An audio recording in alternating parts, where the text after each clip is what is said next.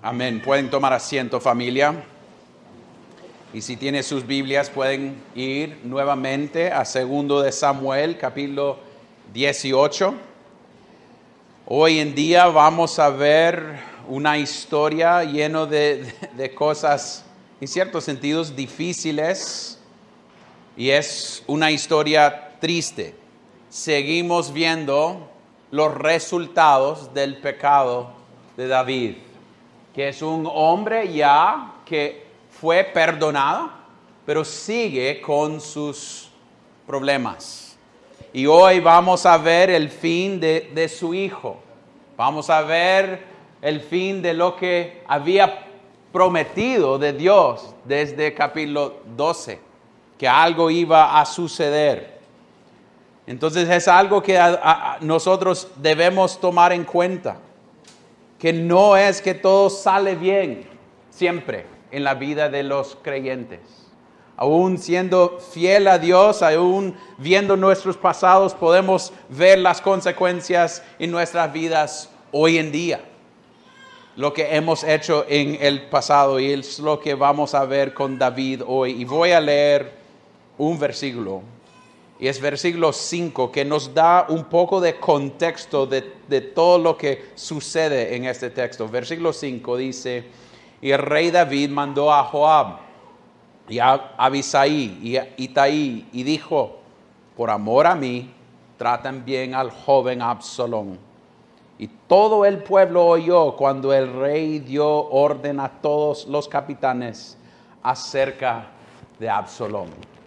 Oremos. Padre Celestial, sabemos que sin tu ayuda de tu Espíritu Santo no hay manera para entender tu palabra. Dependemos no de un hombre, pero dependemos de nuestro Dios. Pedimos, oh Dios, por los siguientes minutos que nosotros podemos enfocarnos, ser corregidos, aprender de nuestra tendencia de pecar como podemos ver pecado en este texto. Pero también, oh Dios, que podemos ver a Cristo, que podemos ver que en humanidad podemos no esperar, pero en Cristo Jesús hay esperanza. Ayúdanos, oh Dios, al final de este texto tan lleno de, de cosas difíciles para entender, que nosotros podemos descansar en ti. Y oremos esto en el nombre de Cristo. Amén y amén. Mire, el texto inicia con la, guerra que está sucediendo. En versículos 1 a 5 hay todo el proceso de, los capitanes alistándose a ir a la guerra. Pero esta vez lo que quiero hacer es ver este texto bajo cuatro personas. Quiero verlo bajo cuatro personas. Y antes de hacerlo, quiero decirles que cada predicador depende de otros buenos comentarios y otros predicadores. Esta semana, Carl Robbins, Ralph Davis y también Derek Thomas fueron ayuda para mí en ver este texto y entenderlo bien. Entonces vamos a verlo bajo cuatro personas. Vamos a ver a Absalón, uno, dos, Joab, tres, los dos corredores y finalmente David. ¿Ok? Eso va a ser nuestros cuatro puntos. Y lo que sucede es Absalón y la historia de Absalón empieza casi en versículo 9. Dice, Absalón se encontró con los siervos de David. Absalón iba montado en su mulo y pasó el mulo debajo del espejo ramaje de una gran encina y se le trabó la cabeza a Absalón en la escena y quedó colgado entre el cielo y la tierra, mientras que el mulo que estaba debajo de él siguió de largo. Entonces nosotros podemos ver que al fin Absalón ha recibido lo que estaba dicho que iba a recibir. En capítulo 14 vimos que la idea era que Dios iba a, no, en capítulo 12 Dios iba a mostrar consecuencia a la, casa de David. En 16 dijo que Agitofel y su consejo, que fue, fue confundido por el otro, eh, lo que iba a suceder es todo este malo iba a caer sobre Absalón. Y lo que estamos viendo en este texto es el resultado de ir en contra del rey de Dios. Absalón está yendo y es interesante que en el texto dice que más, más gente fue agarrado porque el bosque que por los militares del, de, David. Es interesante que casi es como Señor de los Anillos cuando los árboles empiezan a luchar para la, la, gente a favor del bien. Es casi lo mismo que está sucediendo aquí. El bosque está comiendo gente, matándolos. y es interesante que Dios puede usar lo que quiere para mostrar su fidelidad a su palabra. Interesante. Y está mostrando lo que va a suceder con Absalón. Y Absalón solo está, no sabemos, tratando de escapar en su mulo y con su pelo tan largo y tan bonito y el, vestido listo para luchar, escapando de los hombres, un árbol te agarra. Y ahí no sabemos si él está consciente o no, pero está colgado entre el aire. No puede tocar. No sabemos tan, si, si son tan horribles las heridas que él recibió, pero él está colgado. Y sabemos que el, Antiguo Testamento dice, maldito es un hombre cargado por un árbol, va. Este hombre es alguien maldito. Es alguien que Dios está mostrando que no amaba a él. Y vamos más allá, que cuando Él muera, ellos van a ponerle en una tumba con piedras sobre Él. Y en el Antiguo Testamento también habló de la idea que poner piedras sobre alguien era mostrar su maldición sobre ellos. Dios está mostrándonos lo que Él está diciendo acerca de Absalón. Absalón se levantó su mano contra el rey. Es interesante que es el, hombre más bonito de todo, el guapo de todo Israel. Usted puede elegir cualquiera persona famosa que es bien guapo o bien guapa. Y es como ellos muriendo. Todo Israel hubiera pensado, uy, Absalón ah, murió. Pero, ¿cómo puede ser tan joven, tan bello, tan, tan como bien recibido por la gente? Porque sabemos cómo él era bien político, ¿va? Siempre ahí besando a bebés, agarrando el corazón de Israel. Entonces debe ser que esto fue algo tan horrible. Pero es interesante también que Absalón, Absalón, nosotros sabíamos que esto iba a ser su fin. ¿Por qué? Porque Dios había dicho que eso iba a ser su fin. Que Dios siempre va a cumplir su palabra. A veces no queremos pensar en eso, pero era Dios que puso a Absalón en esa situación. Absalón pensó que él podía actuar como él quisiera y podía escapar de Dios. Pero lo que veamos es Dios terminó su palabra acerca de este hombre. Y puede ser al mismo tiempo que cuando Absalón escuchó el consejo y estaba pensando ir contra su papá, contra David, él no estaba pensando en morirse. Y familia, eso es algo que tenemos que pensar. No sabemos cuándo nuestro número va a ser llamado. No sabemos si hoy en día vamos a ser sacados de este mundo. Absalón se fue pensando que iba a escapar, pero ni sabía lo que venía. Y qué tan raro. Es como, ¿quién, va, ¿quién puede pensar en esto? ¿Cómo murió Absalón? Un árbol le agarró. Un árbol. No, no puede ser. Pero es como casi loco que él está colgado en esa situación y no esperaba eso. Entonces yo quiero decirles, si sos joven acá, no esperen para venir a Cristo. No piensa que usted tiene tiempo o, o Dios debe darle 15 años más. Puede ser hoy en día que viene su tiempo especialmente jóvenes. Yo recuerdo, ayer estaba hablando con un amigo que, o hace dos días, que tiene 31 y él me dijo, Aarón, ¿cómo puede ser que tengo 31? ¿Cuántos años tenés vos? yo, 37. Y él me dijo, todavía me siento joven. Y yo le dije, ¿no lo sos vos? Aún en Honduras, ¿no lo sos? Y es la idea que pensamos que tenemos tiempo, que Dios nos debe tiempo. Pero si usted puede escuchar mi voz, hoy es el día para venir a Cristo y dejar a vivir para otro. Venga a Él. Deje de pensar que va a tener más tiempo. Eso es una muestra de llamada a la atención, pero otra cosa que me llama la atención de Absalón es en versículo 18. Mire, este hombre estaba tan lleno de vanidad que hizo en versículo 18 en vida. Absalón había tomado y erigido para sí una columna que está en el valle de rey. Pues se había dicho, no tengo hijo para perpetuar mi nombre y llamó la columna por su propio nombre. Y hasta hoy día se llama monumento de Absalón. Él estaba tan lleno de vanidad que quería ser recordado.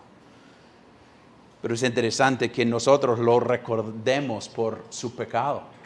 Lo recordemos por lo que él hizo contra el rey de Dios. Le recordemos también por su vanidad este hombre estaba tan preocupado por su propio legado. Recuerde cuando el otro vino para dar consejo y llamó la atención de, la vanidad de, de él. Hey, usted debe ir a David y ser el líder y matar a David. Mire, mire, usted debe ser el mero mero en Israel y mostrar su poder. Él quería su legado, quería ser el rey, quería ser conocido. Yo quiero que la gente me recuerden como yo era. Tengo un, ah, maestro de seminario que él estaba pensando ir a ser pastor y los, tristemente, los del consistorio, cuando él llegó para hacer la, entrevista, les le preguntó y le preguntaron, ¿Y qué quiere que sea su legado al terminar siendo el pastor de esta iglesia? Y él dijo, el legado de cada pastor debe ser, quiero predicar Cristo y sea olvidado. Eso debe ser nuestra esperanza. Que nadie me recuerde, pero conocen a Cristo, mi Dios pero hoy en día nuestra tendencia es, no, yo quiero hacer esto, yo quiero tener mi legado, yo quiero tener conocimiento, quiere que la gente sepa que yo hice eso, yo hice esto con eh, las cosas. Y nosotros podemos ir bien profundo a eso. porque publicamos en Facebook? Para que la gente nos da recuerdos de like y amores o, o consentidos, ¿va? Para mostrar que ellos muestran cariño para nosotros, porque nosotros queremos que nosotros recibimos atención. Es porque nosotros a veces queremos mejores ah, notas en nuestras clases. No es porque queremos hacerlo para la gloria de Dios, es que queremos que la gente sepa que somos inteligentes. O a veces es que nosotros chismamos de otros, no porque pensamos que ellos están haciendo algo pecaminoso, en lo que debemos ir a Mateo 18 y ir a decirles que están en pecado. No, es que, lo, que lo que queremos es que la gente nos vea mejor. O a veces nosotros trabajamos al 100 solo para que nuestros jefes piensan bien en nosotros. A veces padres disciplinan a sus niños para que los otros vean a ellos disciplinando a sus niños y piensan bien de ellos. Para que mi legado está vista. Para que la gente piensa bien de mí. O a veces nosotros ocultamos pecado porque queremos que los demás piensan que nosotros somos más santos de los demás. O a veces nosotros queremos éxito para cariñar a nuestros ídolos en nuestras vidas. Eso es tener legado en mí mismo. Es lo que yo quiero dejar, lo que la gente vean de mí. Quiero mi propia gloria y eso es lo que Él quería. Cuando veamos los reyes en el Antiguo Testamento, ellos que hicieron mal en la vista de Dios eran ellos que querían hacer sus propios reinos. Y nosotros no somos tan lejos de eso, familia. Nosotros queremos ser reconocidos. Queremos a, veces construir nuestros propios ídolos a nosotros mismos y tener esa tendencia de pensar que nosotros debemos tener éxito por nuestro propio bien. y ser reconocido. Cuando el principio de, al fin de lo que nosotros debemos querer es la gloria de Dios. Eso es donde se equivocó Absalón. Absalón quería su propia gloria y estaba construyendo su propio reino. Pero segundo, veamos Joab. Joab llegue al texto en medio de esto que sucedió con ah, Absalón. Miren, versículo 12, respondió el hombre a Joab, porque Joab sabía lo que estaba sucediendo con ah, Absalón, aunque yo recibiera mil monedas de plata en la mano, no extendiera la mano contra el hijo del rey. Porque ante nuestros oídos el rey te ordenó a ti, a Abisai y a ti, Itaí, protégenme al joven Absalón.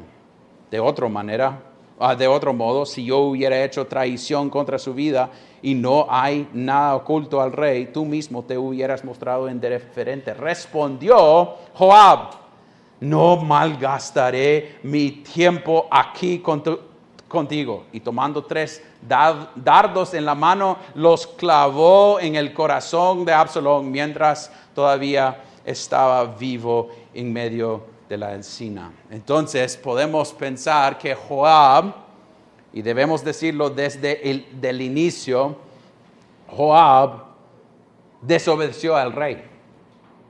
El rey había dicho, no hagas esto, tratan bien a mi hijo, pero hay otra cosa aquí que es otro principio.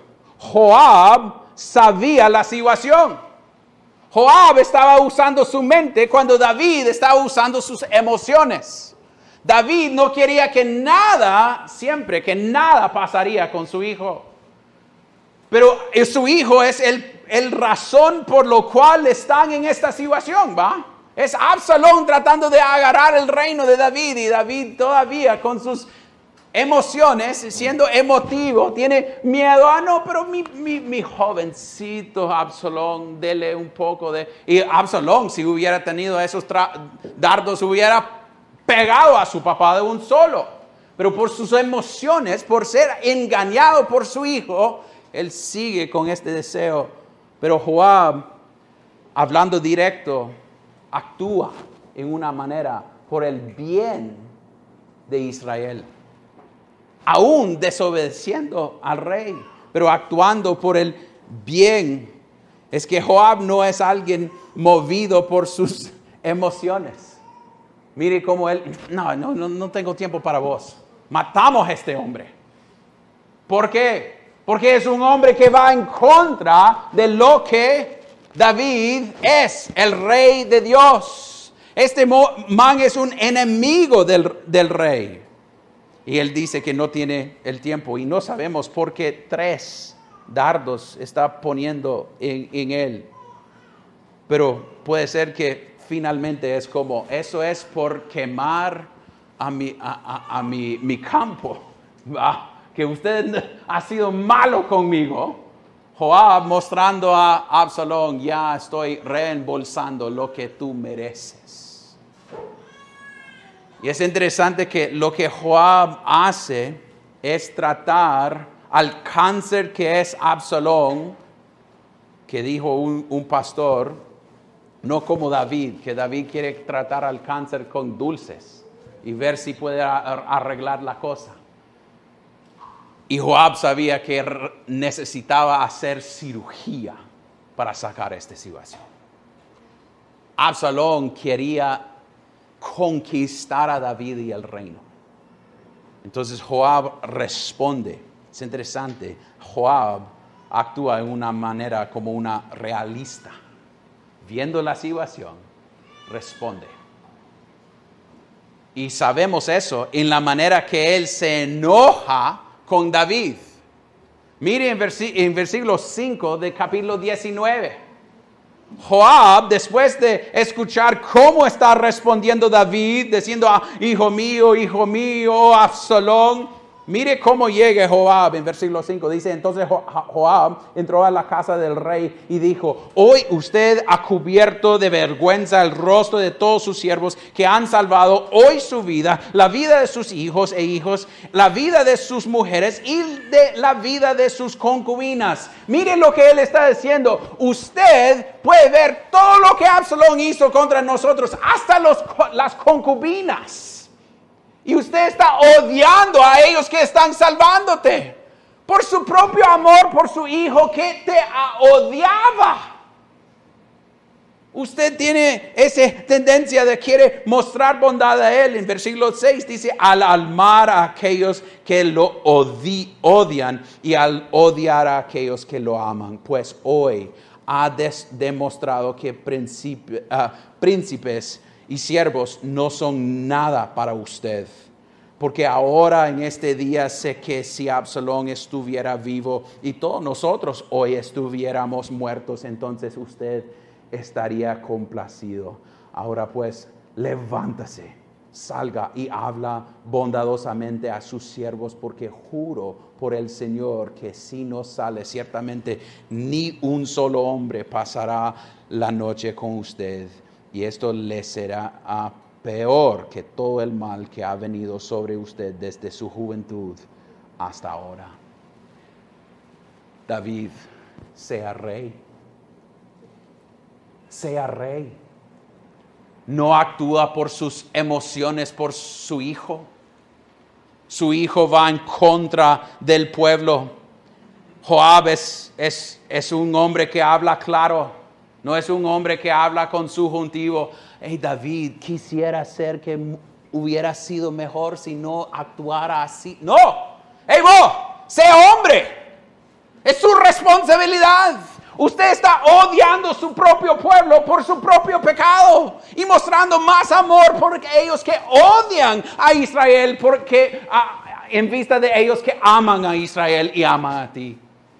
Pero familia, hay algo que debemos ver en esto acerca de, David y acerca de Joab. Podemos hablar de Joab y ver que queremos personas que van a dar la verdad y no guardar sus palabras para que nosotros sentimos bien.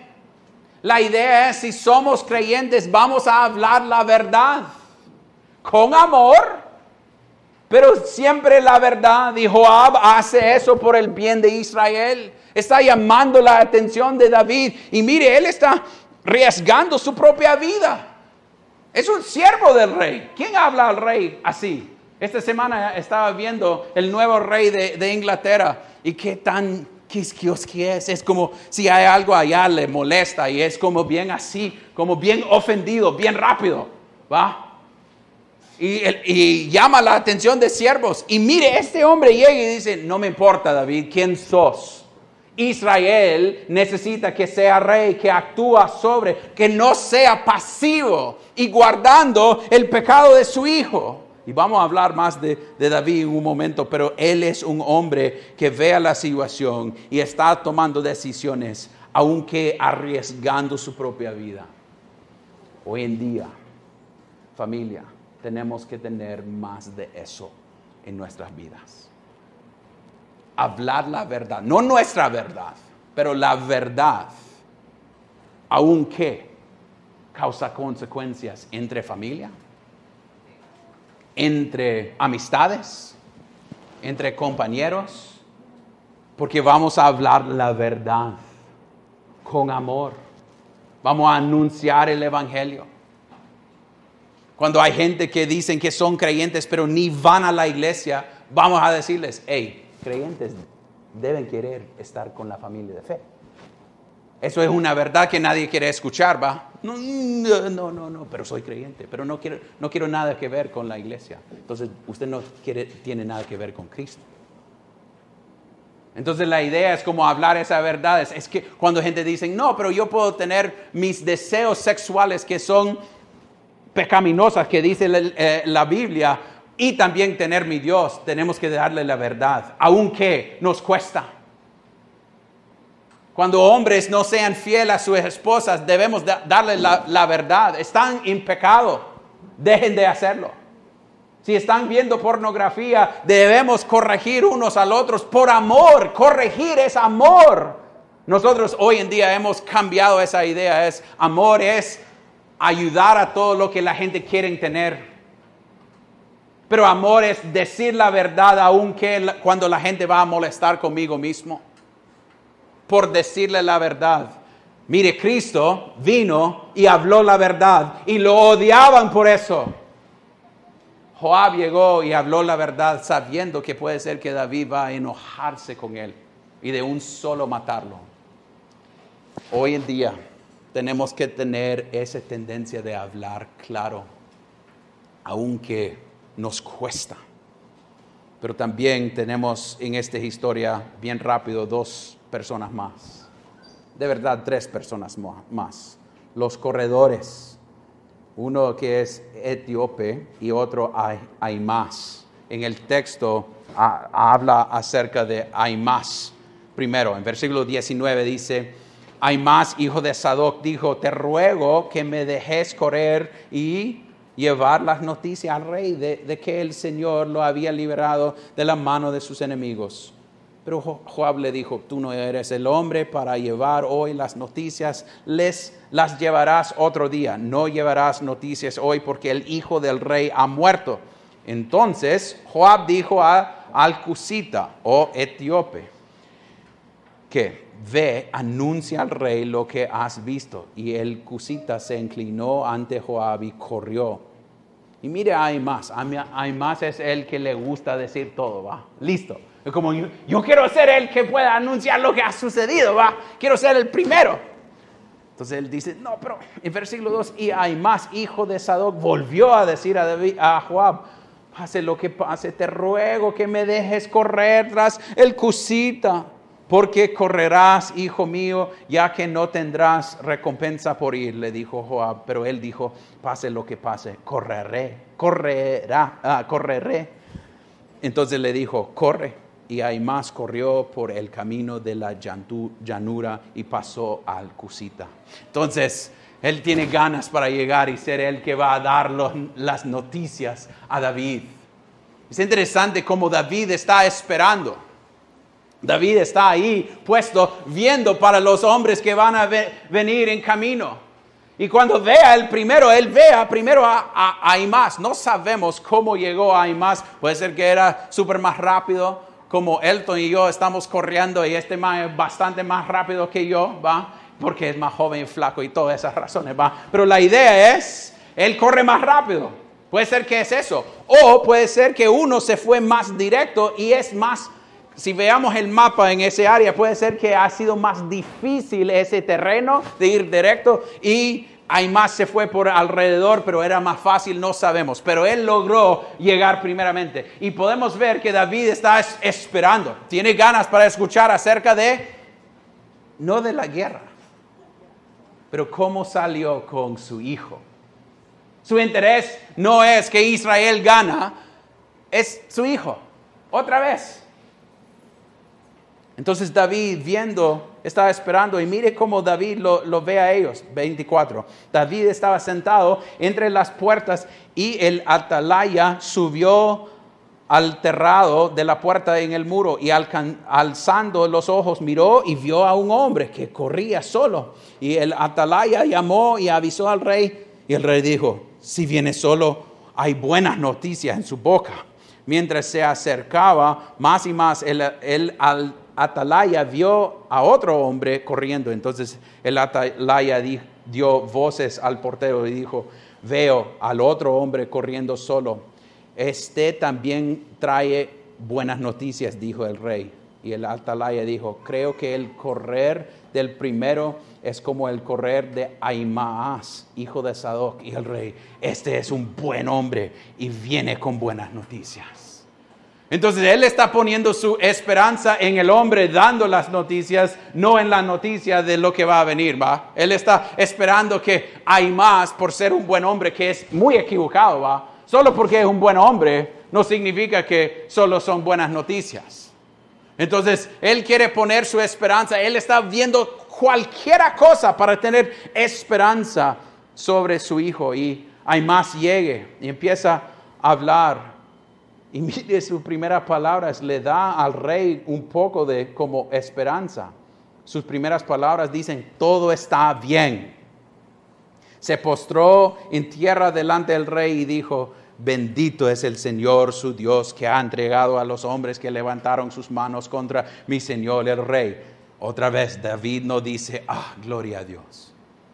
¿Cuál es su primera pregunta? ¿Le va bien al joven Absalón?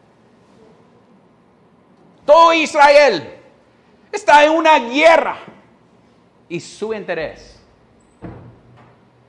es su, querido Absalón. Y David pregunta, y mire a Ahimaaz, que tenía tantas ganas de decir, llegar y dar las noticias, como la gata agarró su, lengua, casi como no podía hablar, porque la pregunta viene ¿Y qué dice el texto? Preguntó al rey y Ahimaaz respondió, cuando Joab envió al siervo del rey, a su siervo, vi un gran tumulto, pero no supe qué era. Full mentira. Porque fue la razón de lo cual Joab dijo a él que no podía ir, porque Absalón había muerto y no podía dar ese anuncio. Entonces, full mentira. Era chance para hablar la verdad y él como, no sé cómo va a responder David a mí, entonces voy a guardar mi lengua. Por full temor, entonces le dio una media verdad porque todo salió bien. Pero mintió a David y después llegó el otro hombre que habla la verdad. Y le dice en el texto, dijo el rey el, al Cusita, esto es versículo 32, ¿le va bien al joven Absalón? Y el Cusita respondió, sean como ese joven los enemigos del rey, se conmovió profundamente y subió al aposento que había encima de la puerta y lloró.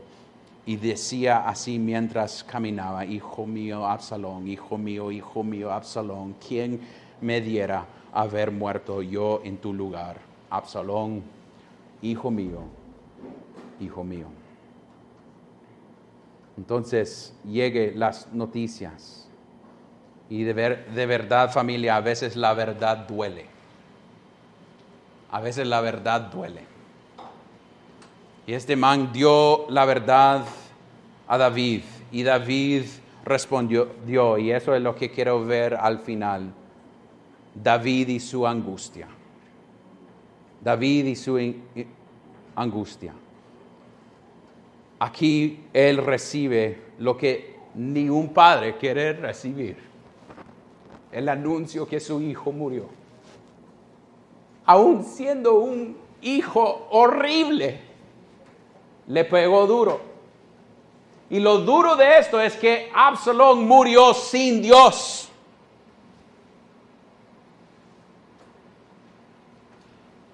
Absalón siendo un hijo del pacto, recibiendo todos los señales, circuncidado, hijo que creció yendo a la iglesia,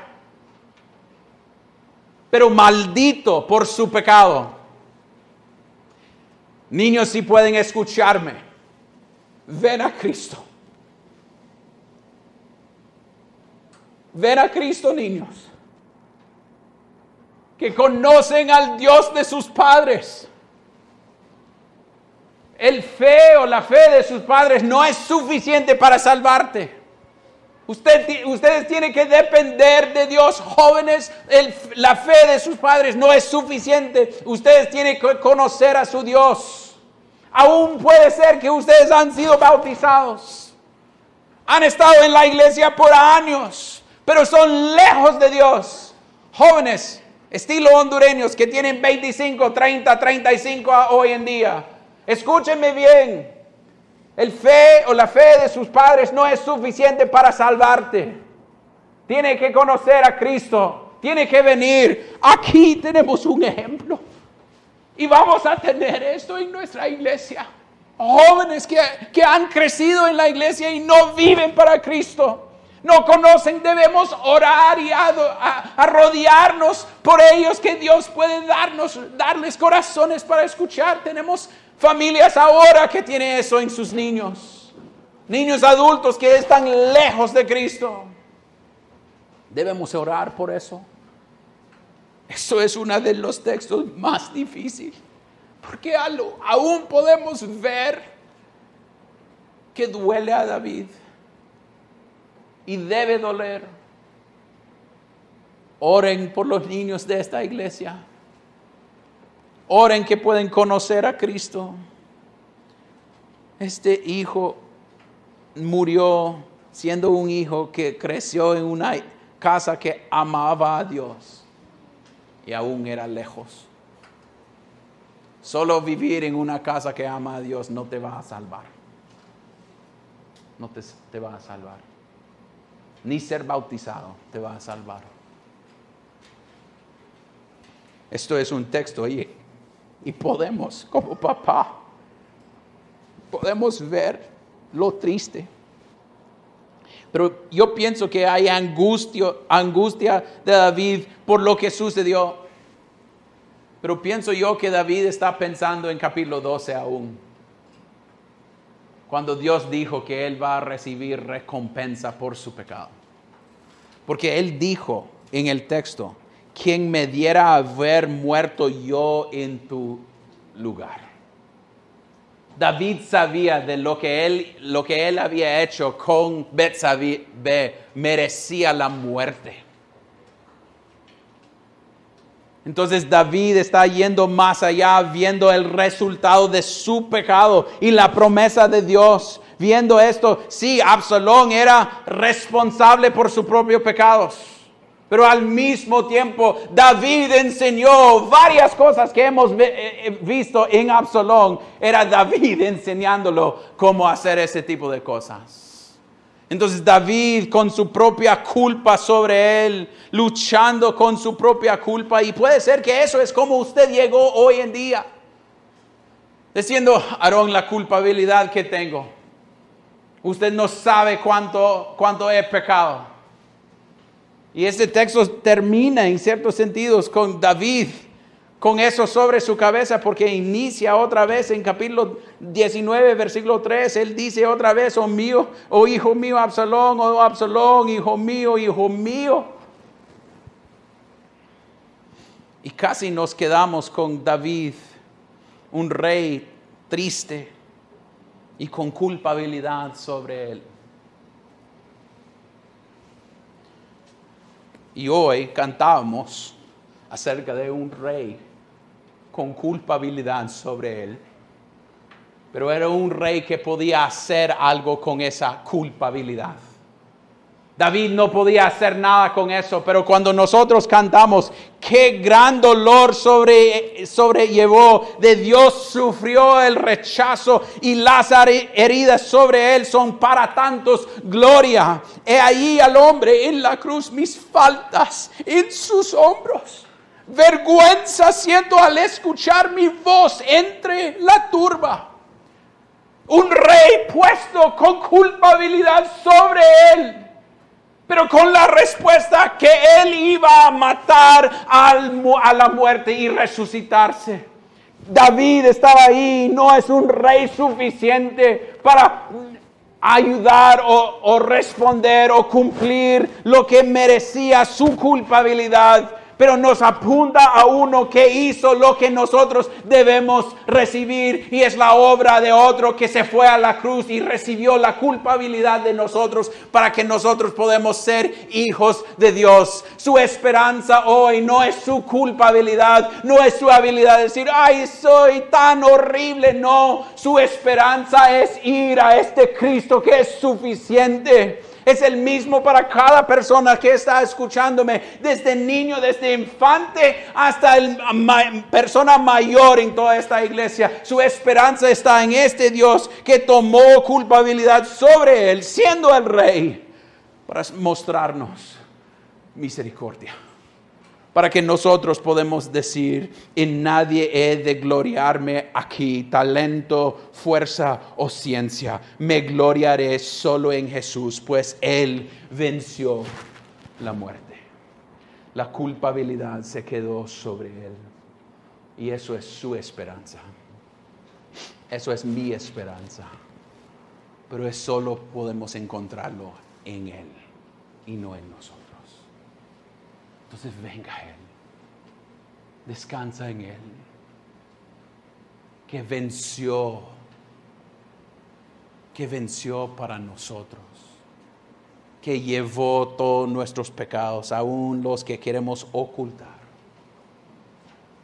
sobre Él, para que nosotros pudiéramos escuchar lo que dice Efesios capítulo 1.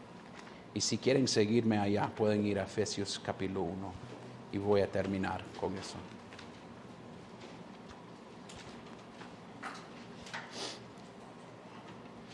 A los santos que están en Éfeso y que son fieles en Cristo Jesús. Gracia y paz a ustedes de parte de Dios nuestro Padre y del Señor Jesucristo. Bendita sea el Dios y Padre de nuestro Señor Jesucristo, que nos ha bendecido con toda bendición espiritual en los lugares celestiales en Cristo, porque Dios nos escogió en Cristo antes de la fundación del mundo para que fuéramos santos y sin mancha delante de Él por culpa de Cristo. Recuerden, en amor nos predestinó para adopción como hijos para sí mediante Jesucristo conforme a la buena intención de su voluntad, para alabanza de la gloria de su gracia que gratuitamente ha impartido sobre nosotros en el amado. En él tenemos redención mediante su sangre, el perdón de nuestros pecados según la riqueza de su gracia, que ha hecho abundar para con nosotros en toda sabiduría y discernimiento. Nos dio a conocer el misterio de su voluntad según la buena intención que nos propuso en Cristo con miras a una buena administración en el cumplimiento de los tiempos, es decir, de reunir todas las cosas en Cristo, tantas las que están en los cielos como las que están en la tierra, también en Él hemos obtenido herencia, habiendo sido predestinados según el propósito de aquel que obra todas las cosas conforme al consejo de su voluntad, a fin de que nosotros que fuimos los primeros en esperar en Cristo seamos para alabanza de su gloria. En Él también ustedes, después de escuchar el mensaje de la verdad del Evangelio de su salvación y habiendo creído, fueron sellados en Él con el Espíritu Santo de la promesa que nos es dado como garantía de nuestra herencia, con miras a la redención de la posesión adquirida de Dios para alabanza de su gloria creyente, si conoces a Cristo, eso es su realidad. Soy llamado, hijo, adoptado por Cristo Jesús. Y tiene herencia con Él, por lo que Él hizo. Y si no son creyentes, Él dice, ven a mí y yo le voy a dar descanso. Oremos, Padre Celestial. A veces cuando veamos textos tan llenos de lo que parece problemas, parece fallas humanas. A veces queremos enfocarnos en la humanidad en vez de enfocarnos en el Dios actuando sobre todo. Oh Dios, ayúdanos a ver a ti. Que a través de cosas difíciles y cosas buenas, a través de cosas que nos da tristeza, que nosotros, si somos creyentes, podemos ir a ti y descansar en ti. Oh Dios, pedimos por ellos que no conocen a ti, que pueden dejar su orgullo de pensar que son suficientes o pensar que tú no eres suficiente para perdonarles. Y que pueden confesar su necesidad de ti y ven a ti, oh Dios. Oh Dios, por nosotros que somos creyentes, aunque cuando veamos nuestra culpabilidad, que podemos tener la, el hábito de ir a ti, que nos dijo que tu yugo es liviano, no es pesado, porque podemos ir a un Cristo que dice, estás perdonado por lo que tú hiciste, Jesucristo. Gracias por esa realidad y ayúdanos a vivir en luz de esa realidad. Y oremos esto en el nombre de Cristo. Amén.